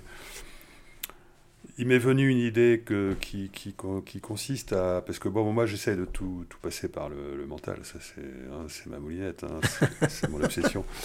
Euh, j'ai- compris, en passant par le mental, les raisons euh, mécanistes, physiques, euh, sur la base de la mécanique du billard, qui amènent à comprendre pourquoi, comment nos émotions, pourquoi nos émotions positives notamment, créent notre futur de manière bien plus efficace que, que les autres. Quoi. Enfin, Oh. Voilà. Effectivement, c'est une belle découverte. J'ai dit ça, je résume ça, je résume ça tout le temps maintenant en disant on crée son meilleur futur avec son cœur, c'est-à-dire de manière vibratoire et, et, euh, et, hum, émotionnelle, positive. D'accord? Euh, On le crée bien mieux que- qu'avec son, qu'avec son mental. Ah bon, alors je ne vais pas expliquer pourquoi, mais disons que. Bon, euh, les gens qui me lisent le savent déjà, bien sûr, euh, c'est quelque chose que beaucoup expérimentent par, souvent les femmes, par elles-mêmes, bien mieux qu'un type comme moi qui, qui suis, je veux dire, moi je suis un peu au ras des pâquerettes, quoi, hein, à ce niveau-là. Il a fallu que. J'étais pas très doué, hein. euh, euh, Mais t'as travaillé. Voilà, j'ai travaillé. T'as été curieux. Mais le fait d'arriver à trouver ce, ce- ce raisonnement, euh, cette logique, via la mécanique, en plus une mécanique vachement compliquée, qui, qui fait appel à des notions, mais on est dans la physique mainstream en plus. Je- je la seule chose qui me différencie de la physique mainstream par rapport à ce raisonnement que j'ai déployé, c'est que je pars de l'idée que l'espace, c'est la conscience. Donc quand on fait vibrer l'espace, on fait vibrer la conscience. Mhm. Donc quand je fais vibrer la conscience, je fais vibrer l'espace. D'accord? D'accord. Donc je fais vibrer l'espace de mon billard et j'obtiens. euh, euh, voilà, mais enfin, c'est comme si j'ai pas fait le calcul, c'est vachement trop compliqué à faire, mais j'ai réussi à trouver les raisonnements qui me permettent de deviner ce que j'obtiens. J'obtiens le résultat que les hautes fréquences, en- les hautes fréquences euh, augmentent considérablement le, champ des possibles et que donc à partir de là, on peut syntoniser beaucoup plus facilement son meilleur futur, puisque en fait, euh, l'information, elle se propage, euh, on va dire, enfin, à, la, à la vitesse de la lumière, même plus, vite que la lumière, l'information concernant certains types de vibrations de l'espace. Voilà, enfin bon. C'est ce qu'on. Est-ce que je me trompe Une fois de plus, je pose la question. J'ai un spécialiste en face de moi. Est-ce que c'est ce aussi ce qu'on peut rapprocher, ce qu'on a souvent parlé de la loi de l'attraction? Quand, on, Euh, quand on a des, quand on fait, quand on a des bonnes pensées, on a des bonnes choses. Quand on a des mauvaises pensées, on a des mauvaises choses. bah oui, mais moi, j'y crois pas à la loi de l'attraction. D'accord. Donc, euh, parce que la loi de l'attraction, elle part d'une, euh, de quelque chose de juste, mais elle ne le, ce qu'on appelle la loi de l'attraction, ça n'est pas du tout. La loi de l'attraction, je veux dire, ça reviendra à dire on crée son futur par son mental. Non, il est déjà créé le futur par le mental. Donc, euh, non, ça marche pas.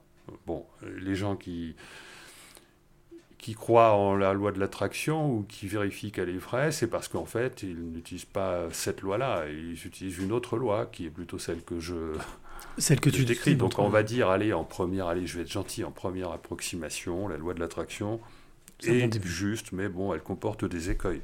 hein, on ne peut pas créer, euh, on peut pas devenir milliardaire simplement en pensant, euh, même avec joie, qu'on va gagner plein de pognon. D'accord? C'est pas, c'est pas comme ça que ça marche. Il y, a, il y a toute cette histoire de soi. hein, si on ne parle pas du soi ni de la relation entre le soi et le moi dans la loi d'attraction, donc il faut la jeter. Il y a plein d'autres raisons. Euh, il y a, la loi de l'attraction, elle, euh, elle ruine la notion d'effort, elle ruine, la, elle ruine des notions, même la notion de doute. Euh, Mhm. les- il existe deux sortes de doutes. Il y a un doute négatif quand il est émotionnel, mais quand c'est un doute mental, il est fondamental. hein, il aide à provoquer des synchronicités. Donc il est neutre ce, doute- ce doute-là. Donc C'est le seul moment où le, c'est l'un des rares moments où le mental est utile pour le coup là. Voilà, oui, oui, oui, parce que c'est important de douter. Alors, euh, quand on doute, euh, mais bon, c'est vrai qu'aujourd'hui, quand on parle du doute, on parle du doute émotionnel la plupart du temps, euh, qui est négatif. C'est le, le- le- le doute associé à la croyance. hein, Mhm. ou- euh, donc là, moi, j'entends dire des gens, euh, j'entends des gens dire du mal du doute, et d'autres euh, dire du bien. Bon, ben justement, il faut différencier les types de doutes dont on parle. Mais le doute, euh, si on enlève le doute aux scientifiques, mince alors. Eh oui. Non, on peut pas employer, on peut pas enlever le doute à la raison.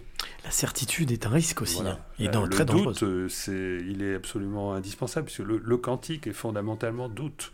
Le quantique, c'est quand on ne sait pas dans quel, euh, après une observation, euh, qu'est-ce qu'on va, euh, qu'est-ce qu'on va lire? Donc là, il y a doute, obligatoirement. J'ai une dernière question pour toi, Oui. Philippe. Dernière question d'invité surprise. Un autre invité, il s'appelle. euh, bah, je vais le laisser euh, voilà, te, se- te poser euh, sa question. Euh, Je remets le. Ah oui, il faut remettre le casque, oui, tout à fait. Voilà, il s'appelle Denis. Denis donc va te poser sa question. Bonjour Philippe Guillemant. Et tout d'abord, merci pour toute cette énergie positive.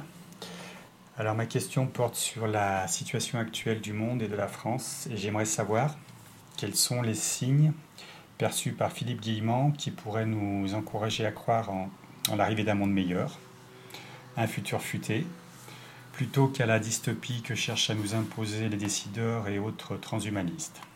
Merci. Ok. Là, voilà. Donc, Denis, t'as posé Bah, cette question. C'est le, c'est le, le sujet de mon prochain livre, hein, déjà. Bon, alors, euh, si je peux résumer. euh, Bien sûr. Ouf, non, non, je ne peux pas résumer tous. Il y a- je, je dis, j'ai j'ai fait un article dans Être Plus que j'ai mis sur ma page Facebook pour expliquer tous ces signes. Il y a, il y a tout, d'abord, euh, dans, dans un grand changement qui, qui, qui fait qu'on ne va plus vers l'ancien futur euh, transhumaniste, il y a plusieurs phases. Il y a deux phases, on pourrait me dire, il y a trois phases. Il y a d'abord les, les coïncidences qui nous amènent, les coïncidences inexplicables qui nous amènent à à quelque chose d'extraordinaire qui est la décision du confinement. C'est une décision. Mhm. C'est comme quand quelqu'un, par exemple, vit quelque chose, des coïncidences bizarres pour l'emmener jusqu'à, par exemple, la décision d'acheter une maison qu'il va trouver euh, par hasard. hein. bon.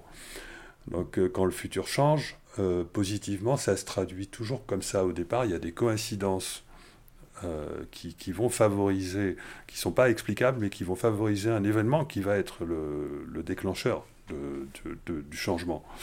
Et après, comme euh, la situation a changé, bah, l'ancien futur va, résister, et à ce moment-là, ça va être la série de la loi de l'emmerdement maximum pour qu'on revienne à, à l'ancien futur. Et donc là, c'est ce qu'on vit depuis un an, c'est toutes les mesures absurdes et tout, ce qui déconne, toutes les erreurs, quelles sont les... Hein, Béron disait combien d'erreurs ils n'ont pas commises, etc. Toutes les erreurs, toutes les défaillances, toutes les absurdités qu'on vit depuis un an, et qui sont aujourd'hui complètement patentes, et, on- et en France en particulier, euh, qui, est la, la- euh, qui est le pays où les gens ont le moins envie de se faire vacciner, rien que ça, déjà, ça nous montre qu'on est dans le bon pays pour euh, ne pas se faire avoir. Donc euh, non, moi je suis, je, suis, je, je suis optimiste, on voit bien que tout déconne au niveau des, des mesures. Bon, mais alors le problème c'est qu'ils ne peuvent pas se dédire parce que sinon ils sont coupables de crimes contre l'humanité, donc ils vont continuer à faire ça, ils vont aller jusqu'au bout.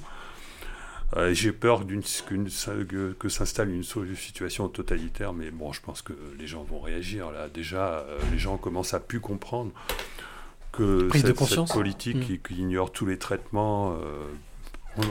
Il est tout à fait normal que dans les hôpitaux, comment dire, euh, dans les hôpitaux, il y ait affluence considérable. C'est le critère. Le critère pour nous confiner, pour nous imposer toutes ces mesures, c'est le seul critère. Et ce critère, pourquoi il existe? Parce qu'on a décidé de ne pas traiter les gens. Alors que les traitements qui vont permettre de réduire considérablement le nombre de personnes qui seront moins malades et qui donc n'iront pas euh, dans les hôpitaux, on les connaît. Ils ne sont pas forcément idéaux, mais ils peuvent, même s'ils ne marchent qu'à 10%, ça crée quand même 10 000 morts en moins. euh, bon. Et l'ivermectine marche à 80%, ça fait quoi? Bon, voilà, non, il y a un souci là, il y a franchement. euh, Enfin, c'est, euh, mais c'est fabuleux. Moi, je trouve ça. Enfin, il faut regarder ça positivement. C'est-à-dire que nos autorités déconnent tellement à plein tube qu'il convient de se rassurer sur le fait que bon, bah, voilà, c'est pour réveiller les, dormants. hein. Euh, bon, on est quand même une bonne partie qui, est- déjà réveillée depuis longtemps et donc on sait qu'on est déjà suffisamment nombreux. et même moi tout seul, hein, moi, moi tout seul, je ne marche pas dans ce système et je vais compter pour. euh, voilà, mais bon, on, est, on est des dizaines de milliers, des centaines de milliers à refuser tout ça, même peut-être la moitié de la population. Euh, Si les gens mettent quand même le masque, c'est parce que, bon, euh, voilà, ils veulent pas avoir l'amende. Mais franchement, le La peur masque sur une Mm. plage, bon, je ne vais pas raconter tout ça. Enfin, c'est le sujet de mon livre.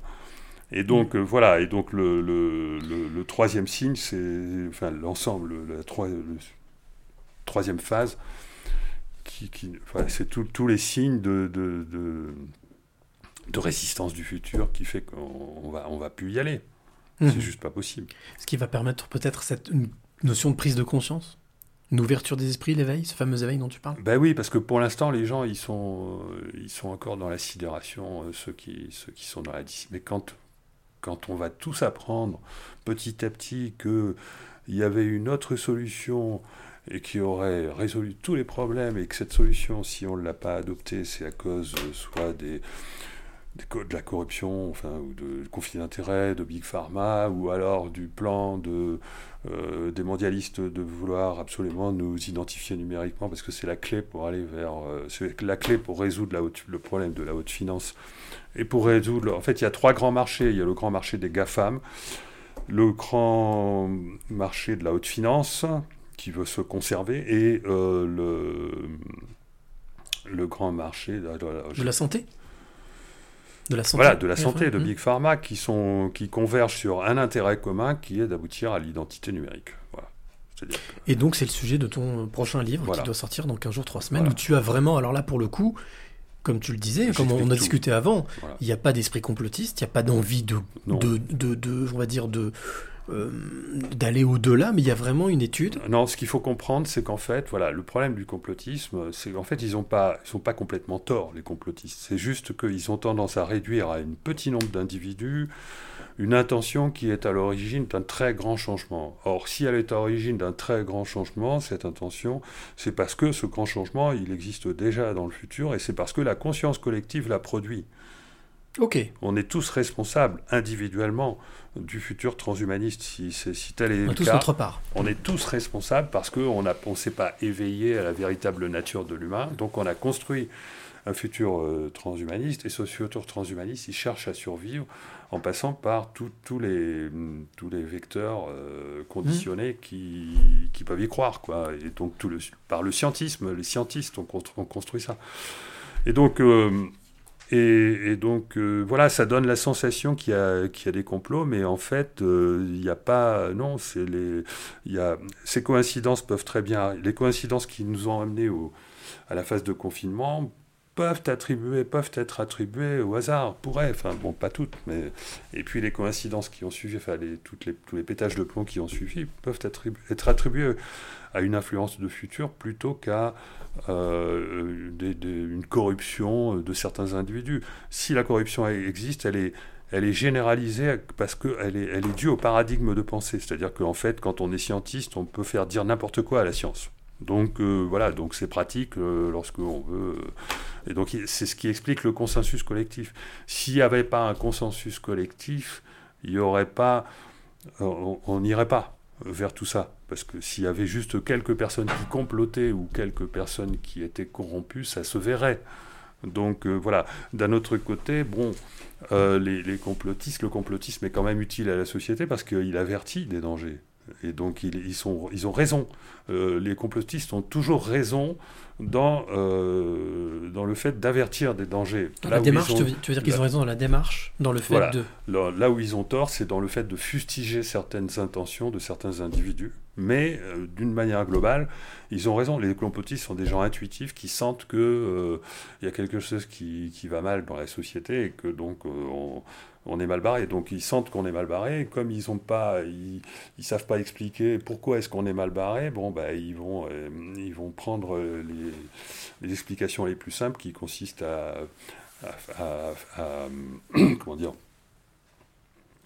à dénoncer des intentions, euh, de, de certaines par- à donner un pouvoir considérable à un type comme Bill Gates, à donner un pouvoir considérable à, à- certaines personnes qui sont qui ont beaucoup d'argent, etc. Mais en fait, c'est plus Bill Gates, c'est pas, c'est enfin bon, non, je vais pas dire que c'est un gentil garçon. hein. Enfin bon, c'est un type hyper conditionné dans ce dans cette société matérialiste. Il n'a pas la sensation de de, de faire le mal, même s'il voulait réduire la population, mais il n'a pas l'intention de réduire la population.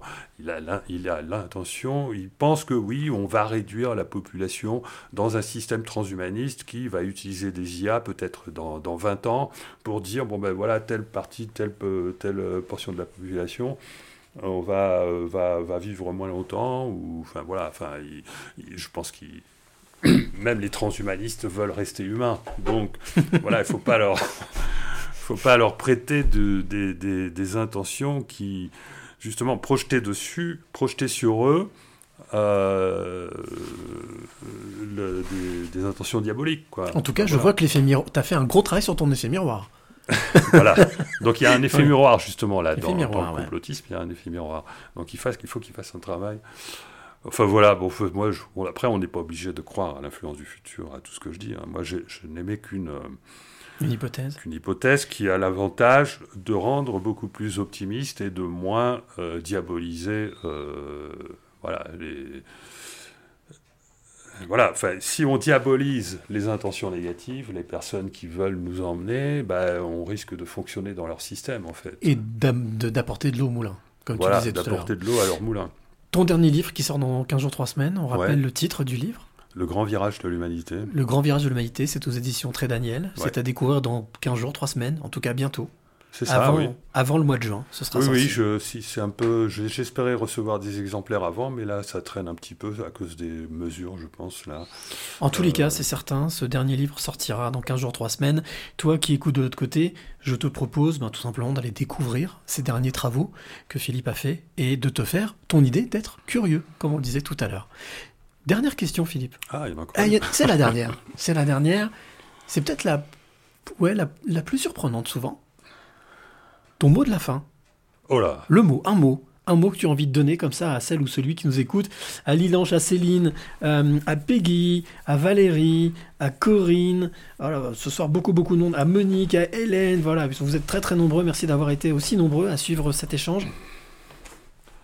La peur est utile parce qu'elle avertit du danger, mais il ne faut pas rester dans la peur et il faut la remplacer par le courage.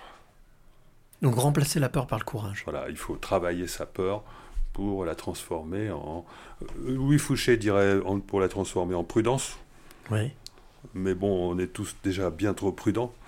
Euh, moi, je, je- je dirais qu'il faut la transformer en, en courage, mais c'est plus un courage d'être soi que d'un courage d'agir dans, dans le monde extérieur. Parler d'audace peut-être? Un peu plus d'audace? Le courage est basé sur les. Alors, c'est un truc que je, je travaille sur moi depuis un certain temps, là. C'est que j'ai compris que finalement, le courage, il n'était pas dû, ni, euh, il est dû à, la convergence des trois centres, euh, le ventre, le cœur et le mental. Euh, et donc, euh, voilà, travailler son courage, c'est travailler toutes les raisons qui font qu'on va vers le positif, qui nous viennent du ventre, du cœur et du mental. Et de la tête. On allie les Et- trois. Et du mental, il y a en plus le cerveau droit et le cerveau gauche. Donc ça, ça permet de travailler le courage. Et aujourd'hui, on a besoin de courage parce que on est devant euh, une agression, on pourrait appeler ça un crime contre l'humanité, mais enfin une agression caractérisée de, de des mondialistes, euh, je ne sais pas, enfin j'en sais rien, enfin du de, la- de cette idéologie Mhm. euh, transhumaniste pour arriver à ses fins, enfin pas transhumanisme, enfin en tout cas les matérialistes. On est face à une agression du mental, du règne du mental qui cherche à survivre, et donc euh, il faut avoir le courage de se de refuser, de, re- de, de- de tout résister, en refuser. fait. Bon, ben, voilà. euh, Moi, par exemple, je soutiens le Café des Libertés de Fort-Calquier. Tiens, je vais en dire un mot. Ça, ça va être mon mot Bien de la, sûr. main, de la fin. Le, c'est le coup de cœur et le mot de la fin. Voilà. C'est mon coup de cœur. Euh, c'est pas très loin de chez moi. J'apprécie énormément euh, leur initiative. Bon, bah, je me suis pris des prunes, des prunes comme tout le monde. hein. Enfin, là, mais bon, ça va. J'ai renvoyé mes, mes amendes avec euh, des, lettres de contestation et lettres, etc. Enfin, tout ce qu'il fallait. Enfin, toutes ces lettres, on les trouve euh, déjà euh, sur Internet. Donc, il y a moyen de se protéger. hein. On n'aurait pas forcément payé ces amendes.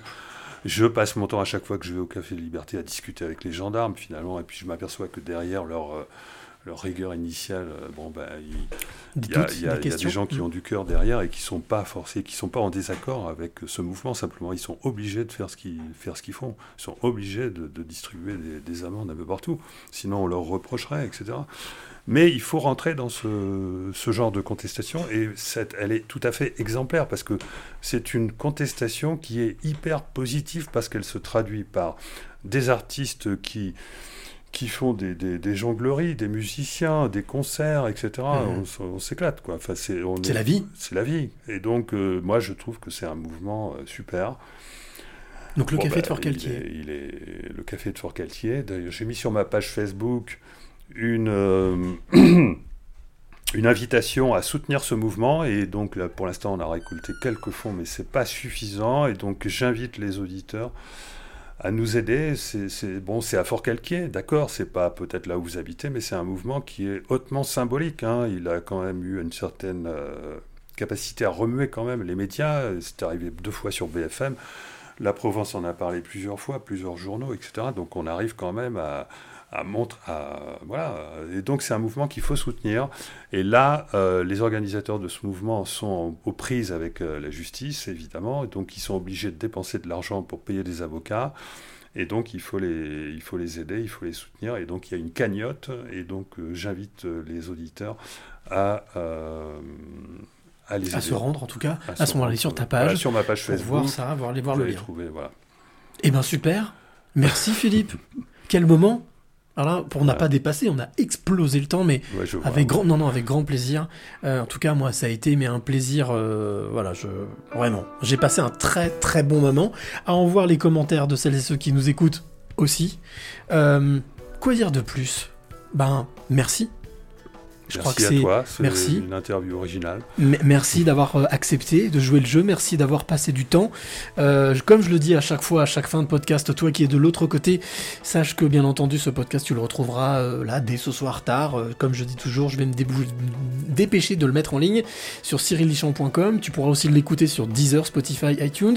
Si tu es auteur, compositeur, interprète ou si tu es photographe, photojournaliste, comme disait notre ami euh, Elise Moon, tu m'intéresses. Donc voilà, n'oublie pas d'envoyer un mail sur contact.cyrilichamp.com pour bah, me parler de, de ce que tu fais, et bien entendu, pour que tu sois de parenthèse musicale future ou un clin d'œil futur.